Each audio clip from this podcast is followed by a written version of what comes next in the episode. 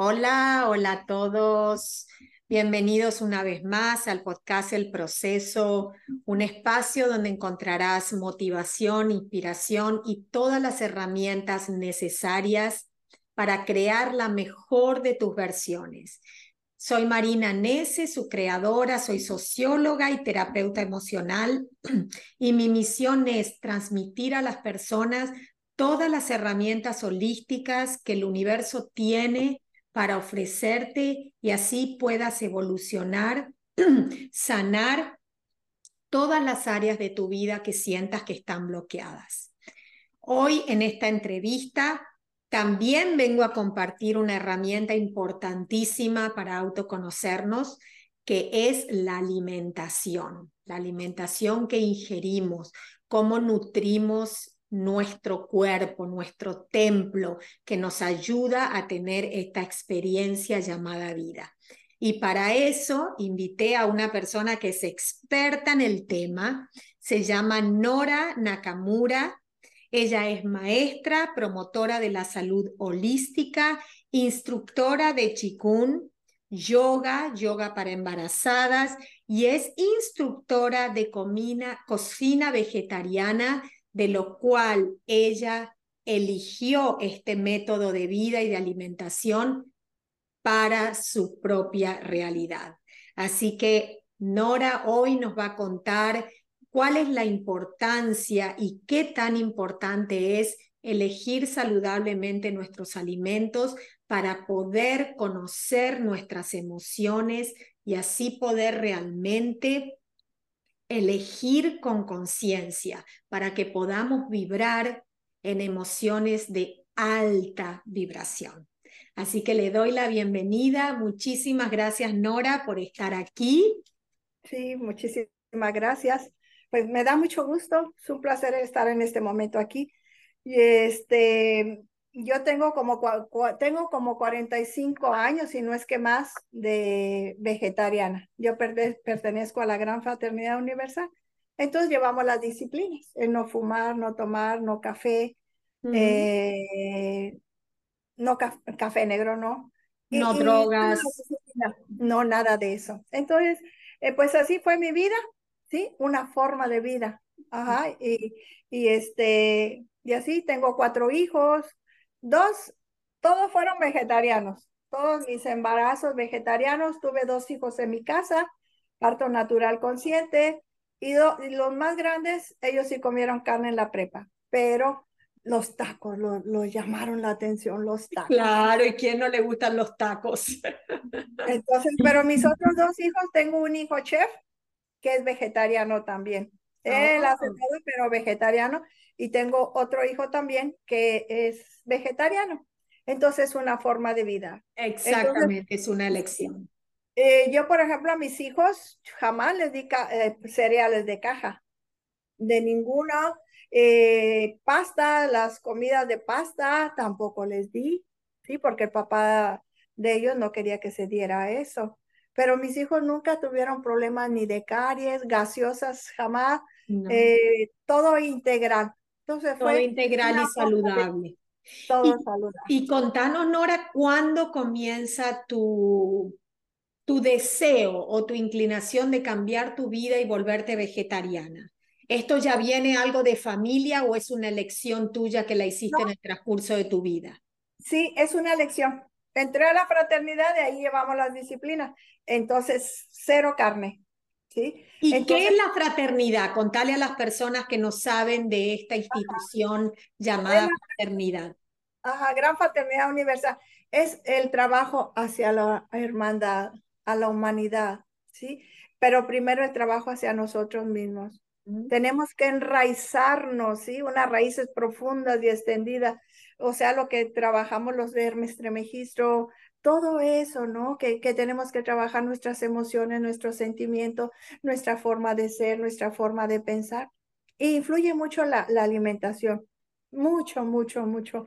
Una persona que, que come carne, a veces se exalta la, pues, la adrenalina, el cortisol, el hígado, pero una persona que es vegana, es vegetariana, pues es tu problema, sigue tu camino, son tus experiencias y hay que respetar.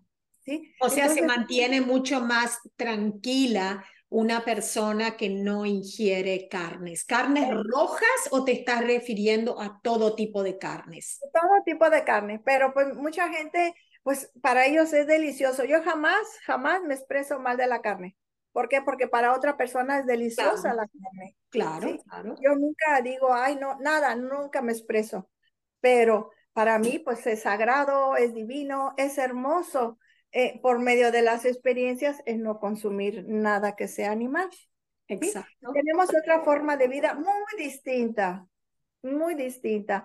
Se refleja en nuestro cuerpo, se refleja en nuestro estado de ánimo, eh, en nuestro pelo, nuestra cara, en todo se refleja, pero está, eh, la alimentación y, las emociones están así. Completamente ligadas. Y a ver, contanos un poquitito cuál es tu experiencia con respecto a la relación entre los alimentos y las emociones y qué alimentos despiertan tales emociones y cuáles no.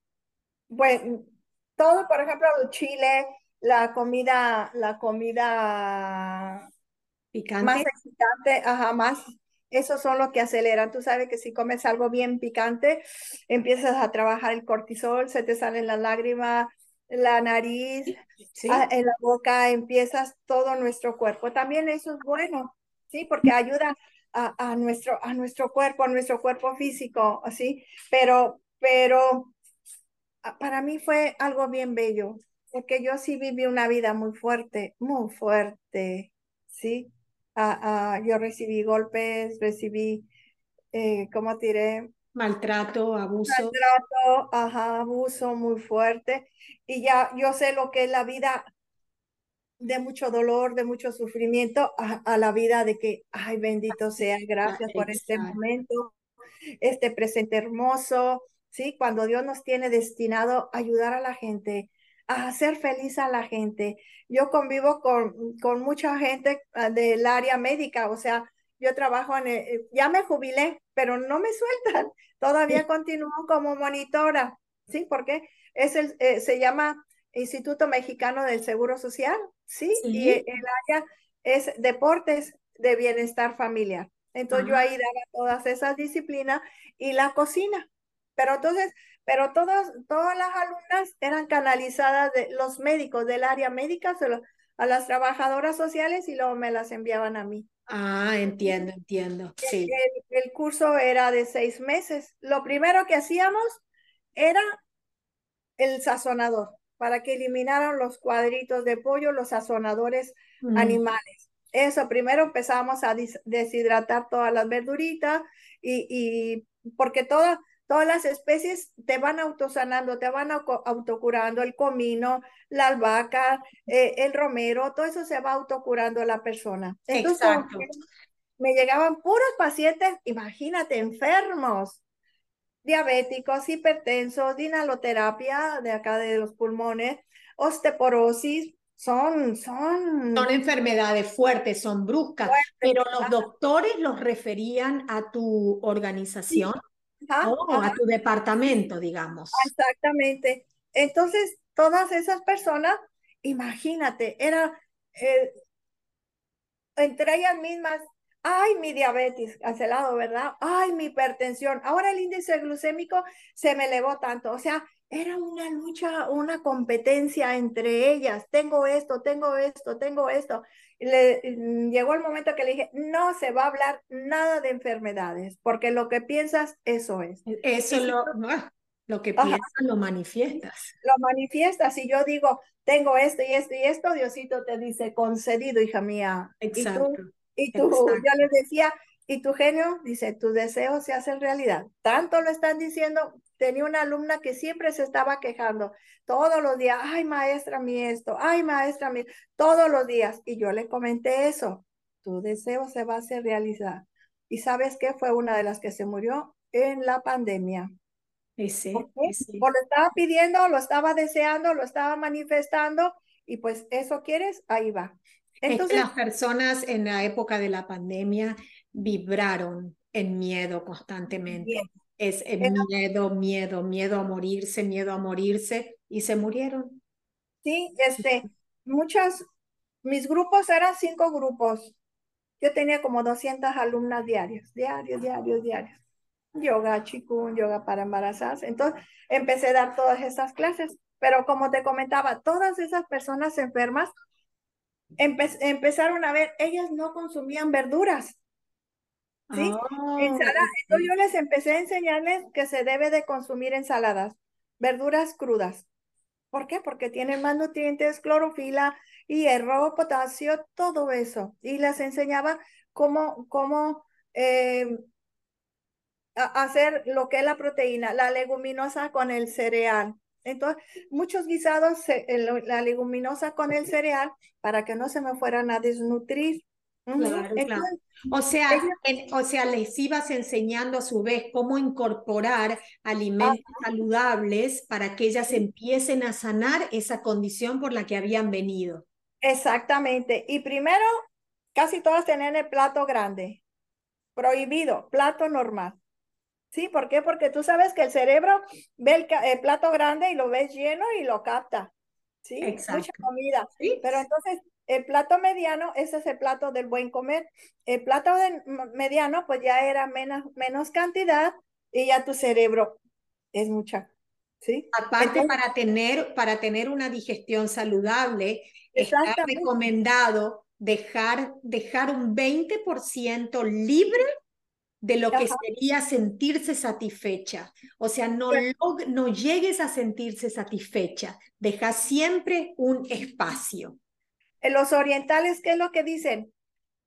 Este, ya, ya me llené, ¿sí? Dejamos el espacio. Y nosotros los occidentales decimos, ay, me queda un espacio, todavía me alcanzo a comer esto. Exacto. O me reservo para el postre, así me lleno completo. Exactamente. Entonces, yo les enseñaba a ella qué fruta debemos de combinar con qué fruta. las frutas neutras, eh, eh, eh, o sea, nosotros era que en la mañana podemos comer, este, ¿cómo te diré?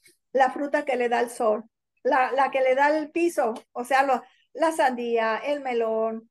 Ah, o sea, en la mañana que en el desayuno es recomendable comer eh, las eh, verduras que brotan, que están en la ah, tierra, como la sandía. Porque, en la tarde, ya a partir de las seis de la tarde, si tú te comes melón, te cae de peso, porque eso es cierto o sea, no le dio mucho sol. Entonces, ah. entonces hay que, yo les decía que deberíamos de, debemos de comer ya en la tardecita, ya mm, lo que le da el sol todo el día. El mango, la naranja, eh, eh, pero también yo les explicaba mucho que tratar de no consumir jugos, ¿sí? Es importante comernos la fruta completa, eh, o sea, la pulpa, el gabacito, todo eso para, para tener buena digestión, porque muchas de las gentes que iban ahí traían el colon bien inflamado, eh, colitis, gastritis. ¿Por qué? Porque no se consumía, no estaban acostumbradas a consumir la, la, fibra. claro, la fibra que tiene la, fruta. Que inclusive dicen que en la cáscara justamente de la fruta es donde se encuentran todos los nutrientes y nosotros los eliminamos. Sí, ajá, entonces eh, por ejemplo, la pera, la manzana, pues bien lavada y, y, con, Inclusive hasta se puede comer con semillas y todo. También, pero la, la, la mm, de la manzana eh, puede comer poquita porque tiene, ¿qué? Cianuro, no sé cómo se llama, o sea, tiene veneno. Tiene que ser, hay, hay varias semillas de varias frutas que contienen eso, entonces no siempre es, no es aconsejable comerlas. La, la papayina, la de la papaya, sí te ayuda mucho por la papayina. Sí, sí, sí, eso sabía con el, con el sistema digestivo. Y por ejemplo, eso con respecto a frutas y con respecto a verduras, por ejemplo, ¿qué nos podría, eh, qué podría aconsejar a los, a los escuchantes? Siempre tenemos que consumir ensalada.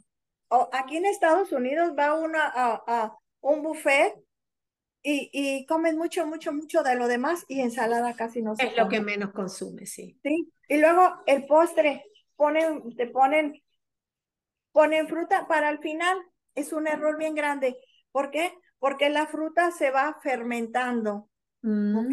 Entonces la fruta, pues se sugiere, yo no, yo no sugiero en la, en la hora de lunch de comida la fruta. La fruta tiene que ser aparte, solita.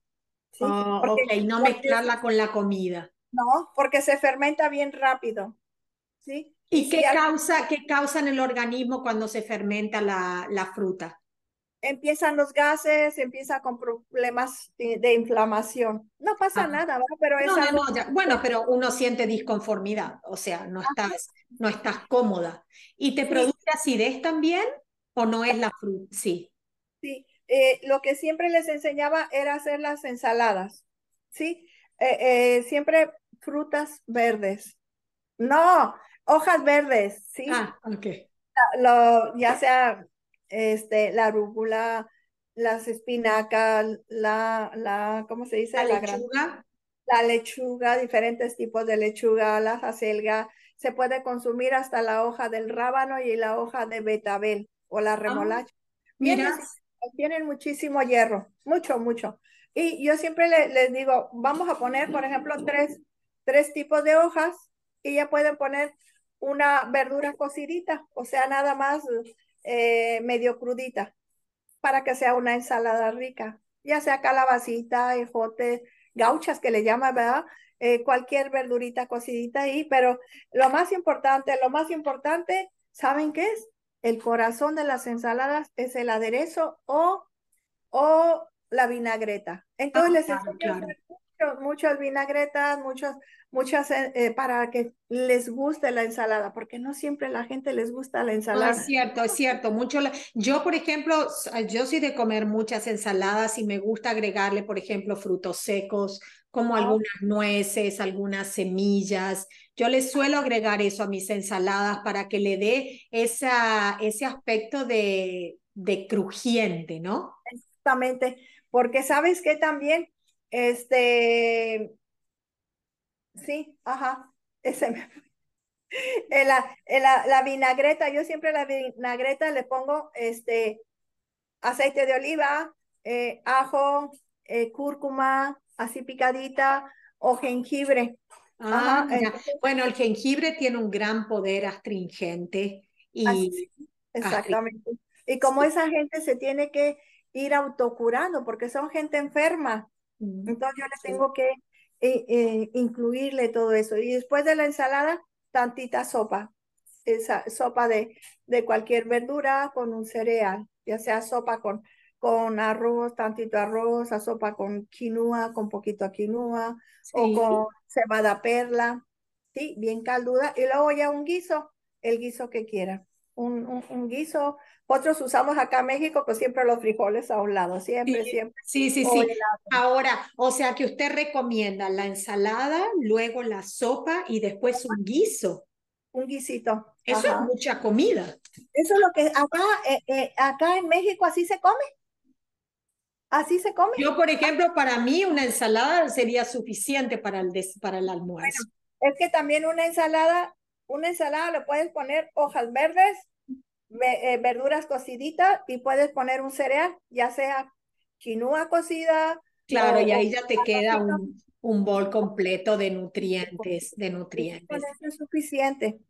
y, Pero esa es la forma, esa es la forma que yo les enseño, porque eh, a mí me mandaban las trabajadoras sociales a, a lugares marginados, pues, a los ranchos, nosotros le llamamos, o a los pueblos, cómo enseñar, por ejemplo, hacer diferentes formas de hacer lentejas, diferentes formas de hacer eh, los garbanzos, eh, el amaranto, que aquí se da mucho, ¿sí? Pero mucha gente no sabe cómo hacerla de diferentes formas. Entonces ahí vamos nosotros con las trabajadoras sociales a, enseñar a las señoras para que... ¿Y por cuánto, ¿Y por cuánto tiempo van, por ejemplo, seguro que van diferentes comunidades, ¿no? Que seleccionan, bueno, en esta semana vamos a trabajar esta comunidad, le vamos a impartir estos conocimientos acerca de los granos, por ejemplo. Ya, nos aventábamos las ocho ah. horas porque es mucha gente.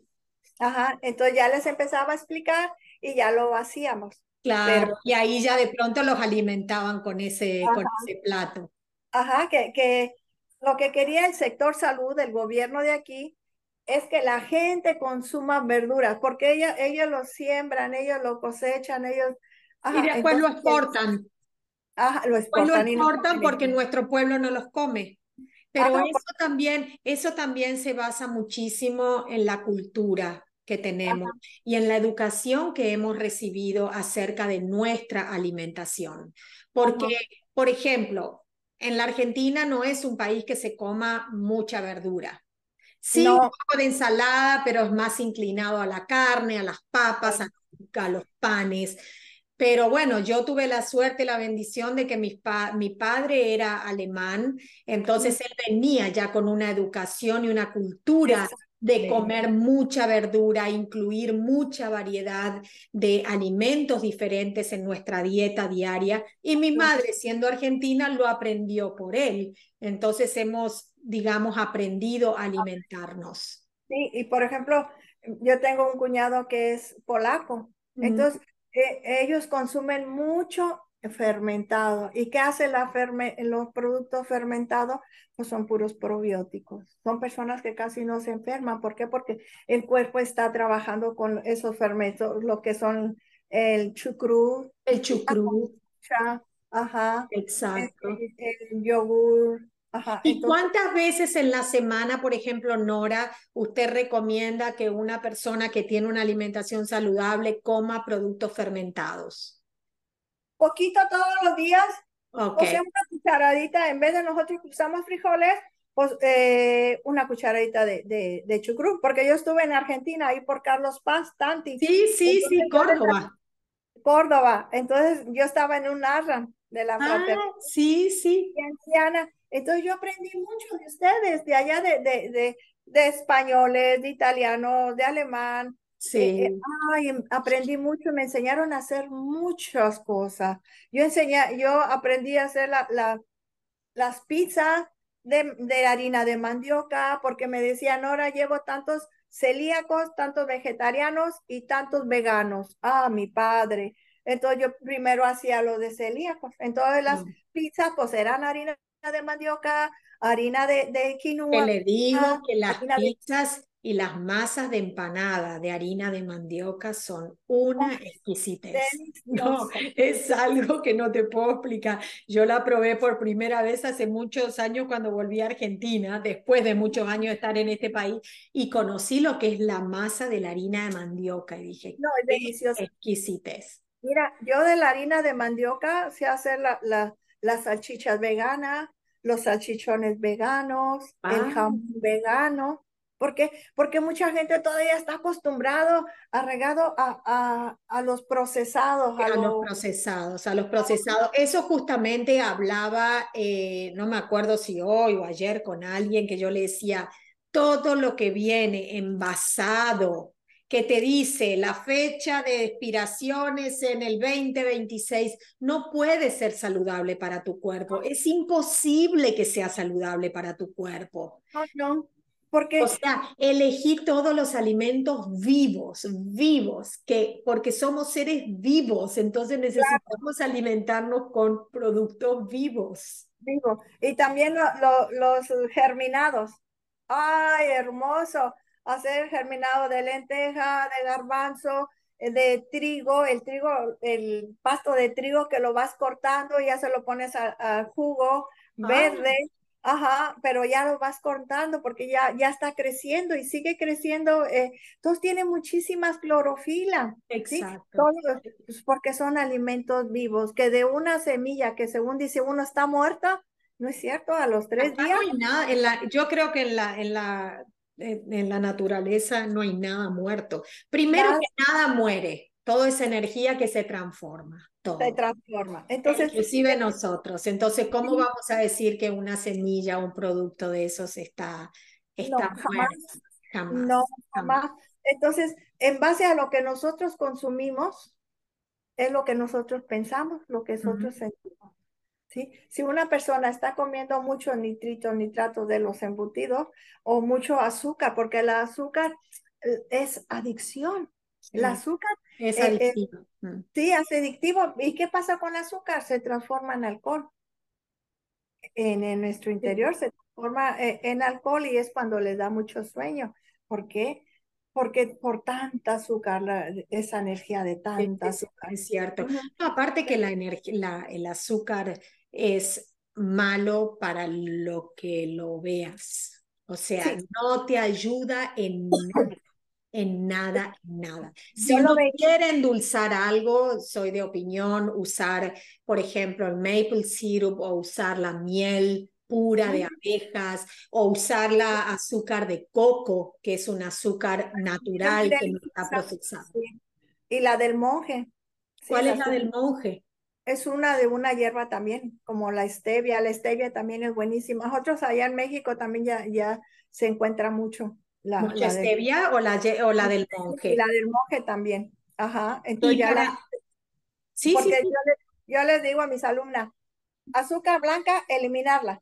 Les guste o no les guste. ¿Por qué? Porque, porque la caña sufre mucho. Imagínate estarla presionando y luego con todos los químicos que están poniendo y, y, y, luego para blanquearla, primero está la panela y luego está el piloncillo, el mascabado y luego blanca, todos los químicos que, les, que le ponen para hacerla blanca. Entonces ya la blanca ya no, ay, perdóname Diosito, ya, no, tiene nutrientes. No, ya no sirve, ya no sirve. Igualmente lo que es en el arroz, y la harina blanca. A la harina blanca, el trigo, pues le quitan el salvado, le quitan e, el germen de trigo y... O sea, lo que nos dan es el refugo, pero lo mismo pasa con el arroz, porque se ha comprobado que una taza de arroz que te comas servido te sube más el azúcar en sangre que un pocillo así de azúcar que te lo estés ingiriendo. Ajá, sí, el, arroz blanco. el arroz blanco, porque le sacaron todos los nutrientes. Y estamos comiendo solo, eh, absorbiendo solo el almidón. El almidón. Y todo eso se refleja en nuestro cuerpo. Exacto. Yo tenía mucha gente obesa. A mí me mandaban obesos y artrosis, columna vertebral. ¿Qué es lo que hay todo eso en las vértebras? Todo que está congestionado ahí, todo lo, eh, eh, son como cristales las bolas que se van haciendo entre las vértebras. que no terminan impidiendo el movimiento natural de todos nuestros huesos, de todas nuestras coyunturas, de todas nuestras... Sí, es increíble, pero y así también como está nuestro cuerpo, es así también lo que manifestamos al exterior a través de nuestro corazón.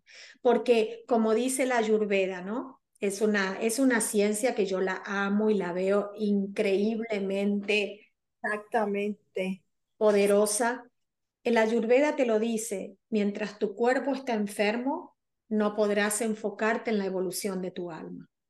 No. No tendrás tiempo ni energía para trabajo en uno mismo. Exactamente, porque estarás preocupado en el dolor, en mitigar el dolor y no enfocado en, en realmente trabajar en la evolución de tu alma e ir hacia tu interior. Sí, porque se dice que si tú comes, bueno, no me quiero enfocar al animal, pero uno agarra la energía del animal. Exactamente. Yo tenía un paciente, yo soy terapeuta, doy mm. masaje, y me llegó un general, sí, que, eh, que había un centro donde había muchos soldados, es que allá hay mucho, allá en Michoacán, me dice, Nora, a todos los soldados les daban carne en la mañana, tarde y noche. ¿Para qué? Para tenerlos acelerados. y él me lo comentó, ¿sí? Él me lo comentó. Pues están toda la adrenalina, adrenalina y el cortisol están a flor de piel. Y así se mantienen alertas y pueden responder con agresividad ante el, ante el, pues, el, momento que tenían que trabajar, pero una persona que casi no consume carne o que es vegetariana, que es vegana, empieza a trabajar esa parte más espiritual, más en contacto con la naturaleza, más en contacto con los animales, es más en contacto con el ser, con nuestro sentir, con nuestro yo, porque yo se dice que cuando una persona cambia de cambia su paladar, ya no come cualquier cosa. No, definitivamente, definitivamente. Te digo, yo me volví prácticamente vegetariana. Tengo algunas oportunidades que cuando voy a Argentina, cuando mi familia hace algunos asados o barbecue, pruebo un poquitito, pero yo después me doy cuenta de cómo reacciona mi cuerpo he ingerido. Ayer a la noche, por ejemplo, pues tuvimos un barbecue, comí un poquito de carne, a la noche me sentía con muchísima sed, ya no me podía dormir bien y uno con el tiempo, ¿sabes qué hace? Termina ya dejándolo por completo. Por completo. Mira, estuve con mis sobrinas, comimos puras papitas, pura comida chatarra. No, pues no sana ay, papas y más papas y, y me dieron una soda y muchos, mucha sal. Y en la noche me dio un calambre en mi chamorro. Dije, ay, ay, perdón, perdón, te amo, te amo, te amo. Sí, sí, sí. el resultado de todo lo que ingerí. Yo sabía que estaba, que pues mi cuerpo no está acostumbrado a eso, pero pues tengo que respetar a ella. Exactamente, exactamente. Pero eh, la vida es tan hermosa, tan divina, cuando nuestra alimentación es bella, cuando nuestra alimentación es sana, cuando, eh, cuando trabajas tú mm, haciendo tus alimentos, le estás transmitiendo, transmitiendo tu energía, tu amor a lo que estás Exacto. haciendo. Exacto, y uno empieza a alimentar el cuerpo en el momento que empieza ya a imaginar lo que va a comer. No es solamente cuando lo ingerís, ya cuando la mente está imaginando, y voy a cocinar tal cosa y agarra los productos. Inclusive las personas que quisieran meditar y no encuentran la manera de cómo conectarse con su interior, pueden usar el momento que están cocinando para alimentar su templo como estado de meditación. Claro, yo a veces me pongo, oh mani, oh mani, me oh mani, mani. Esto estoy haciendo la comida. y está cantando y está transmitiéndole esa energía de amor, de agradecimiento, de, de luz, porque al final lo que estamos ingiriendo a través de nuestros alimentos vivos es la luz del sol. Claro. Es la energía del sol, crecieron a través de él. Y otra cosa, trabajan los sentidos, lo que estás viendo, cómo lo estás haciendo, estar escuchando el, el, el corte del, del ajo, de la cebolla, el aroma. Ay, ese salió bien picoso, mira cómo está tan fuerte que me están llorando los ojos, la cebolla. Sí, sí, sí. Bueno, eso es lo que llamaríamos un estado de mindfulness, estar en el momento presente, realmente disfrutando lo que estamos haciendo. haciendo. Exactamente. Entonces, todo eso es lo que yo transmitía a mis alumnas y era de seis meses cuando, cuando ellas entraban a mi, a mi, a mi clase, ¿sí? a mi curso, me hacían una hoja, cuánto pesaban, qué medicamento tomaban, eh, cuánto era su índice glucémico, todo, todo, todo, todo. Y luego ya cuando terminaba el taller... Le hacían lo mismo. Entonces los médicos veían la transformación, que ella había bajado de peso, que, ya el índice glucémico había bajado, que la presión también se había controlado, una cosa impresionante, pero también yo os hablaba mucho de emociones. Y toda la gente enferma, toda la gente enferma es porque hay mucha acidez en nuestro cuerpo. Y porque hay acidez es por lo que nosotros consumimos. Y no hay oxígeno todos los cánceres, todo, todo eso es acidosis en nuestro cuerpo. Entonces, por medio de la alimentación, de consumir muchas verduras, mucha fruta, eh, las hojas y todo eso, va alcalinizando nuestro cuerpo. Exacto, y ahí vamos logrando ese equilibrio, ¿no?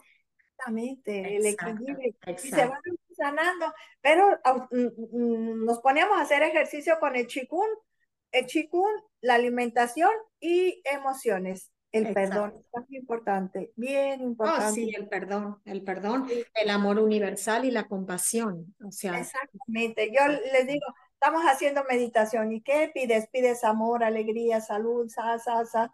Pero si no hay gratitud, no, no llega nada. No. Tenemos que ser agradecidos Agradecidos porque nos enfocamos más, Nora, en lo que nos falta o en lo que queremos recibir que en lo que tenemos actualmente. Yo, yo siento agradecimiento al saber que mucha gente me va a estar escuchando. Sí, sí, es una bendición. Vamos despertando poco a poquito todo Exacto. Y la humanidad está despertando. Yo, yo considero que estamos en ese paso de, de querer despertar, de querer salir de esa nube que nos mantiene dormidos inconscientemente, repitiendo y repitiendo patrones que nos tienen siempre dando vueltas en el mismo lugar. Hay que salir, hay que volar, como digo yo, ¿no? Volar. a nuestros ancestros para ir Exacto, definitivamente.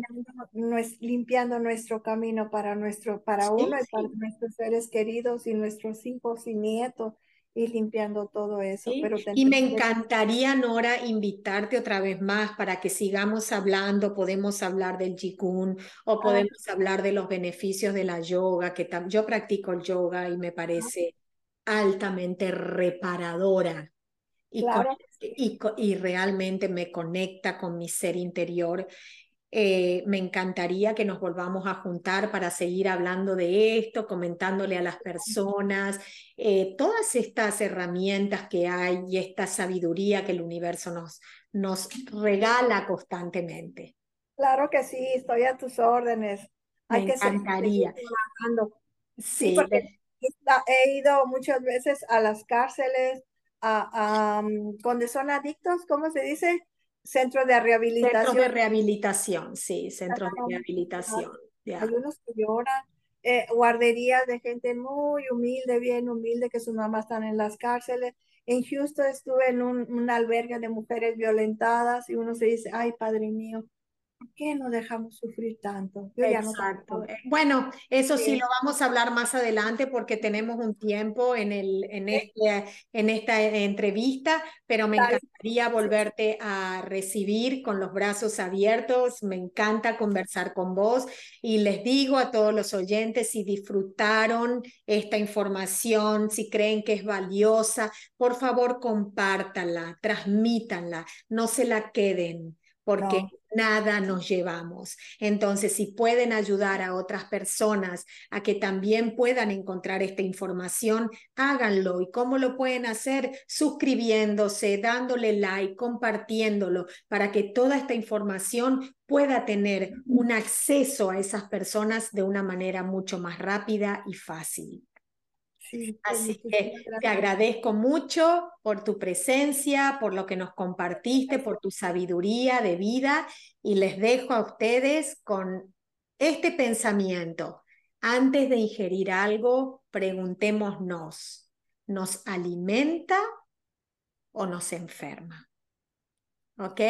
Y será hasta el próximo episodio. Gracias.